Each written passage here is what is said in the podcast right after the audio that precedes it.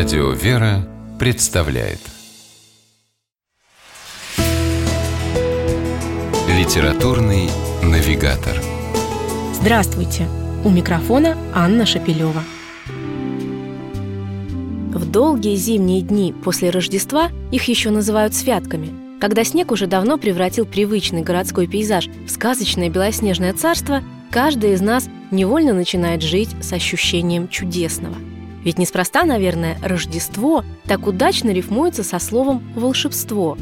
Каждый год повторяется это незабываемое время, когда все вокруг кажется другим, и как грустно бывает расставаться с этим ощущением чуда, возвращаясь в неумолимую реальность, где место для волшебства, увы, совсем не остается.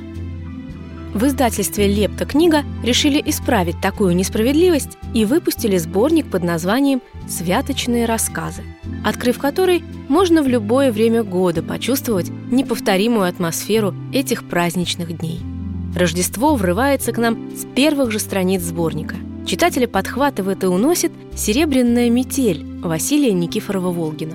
В этом рассказе столько скрипучего снега и свежего морозного воздуха, столько серебристых снежинок, что хватит на весь следующий год. А еще там есть прекрасные рождественские церковные песнопения и свет Вифлеемской звезды, которую видно в эту ночь в любом уголке земли. Увидели ее тихий свет и русские моряки, стоящие на рейде у берегов далекого тропического острова Ява. Но даже там, в окружении акул и крокодилов, изнывающие от зноя, который не ослабевал и ночью, они с трепетом встречали Рождество Христово. Рассказ Константина Станюкевича «Рождественская ночь» хоть и наполнен несвойственным для нашего восприятия этого праздника колоритом, тем самым еще больше подчеркивает его значимость для каждого русского человека. Один из самых трогательных в сборнике «Рождественские рассказы» – «Чудесный доктор» Александра Куприна.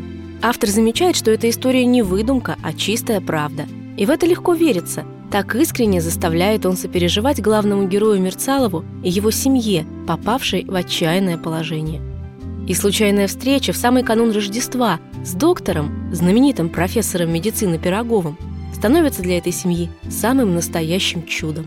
В каждом рассказе книги неуловимо трепещет такая знакомая всем нам вера в то, что Рождество обязательно принесет с собой чудо – и неважно, сбудется ли наша давняя заветная мечта, или это чудо будет совсем неожиданным. Главное, что все мы в глубине души в это искренне верим. И так здорово, что ощущение праздника можно в любой момент пережить заново вместе с книгой «Святочные рассказы». С вами была программа «Литературный навигатор» и ее ведущая Анна Шапилева. Держитесь правильного литературного курса.